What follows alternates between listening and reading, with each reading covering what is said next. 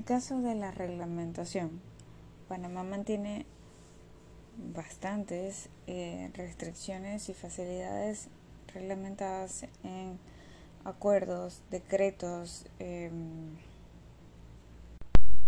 leyes y algunas de ellas podrían ser, en caso de las restricciones con respecto a las importaciones, sería productos por motivos sanitarios, fitosanitarios, de salud y de seguridad.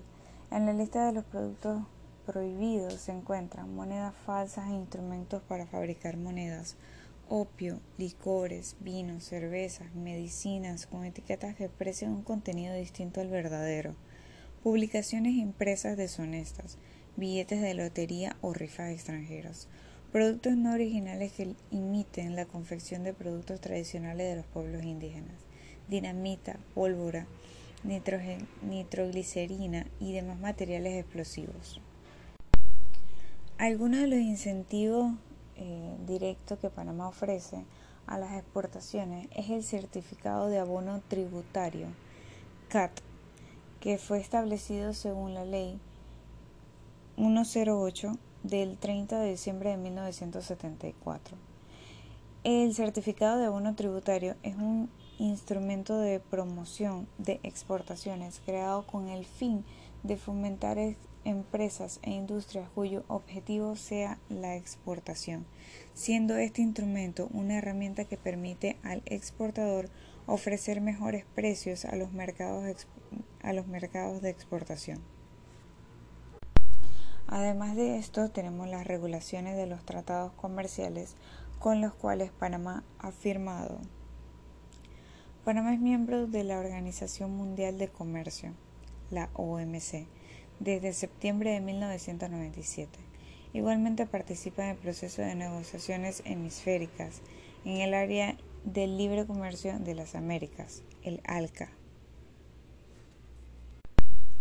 Entre los acuerdos comerciales suscritos tenemos acuerdos comerciales bilaterales y de promoción de inversiones con otros países. Algunos de los países con los que tenemos tratados podría ser Costa Rica, el Salvador, Guatemala, Honduras, Nicaragua, República Dominicana, Colombia, México, Estados Unidos, Francia, Reino Unido, Suecia, Alemania, China, Canadá. Como ven, sería, serían unos países bastante amplios. Serían.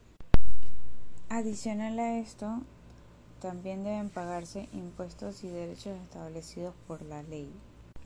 A continuación nombraré algunos de los decretos ley que mantiene eh, en vigencia para la regulación de lo que es las importaciones y exportaciones en Panamá.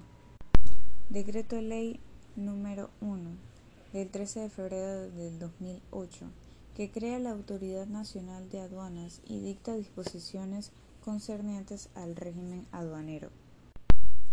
Decreto de Gabinete número 80 del 26 de marzo de 1969, por el cual se crea y organiza el Ministerio de Agricultura, Comercio e Industria. Decreto de Gabinete número 145 del 3 de junio de 1969, por el cual se crea el Ministerio de Comercio e Industrias.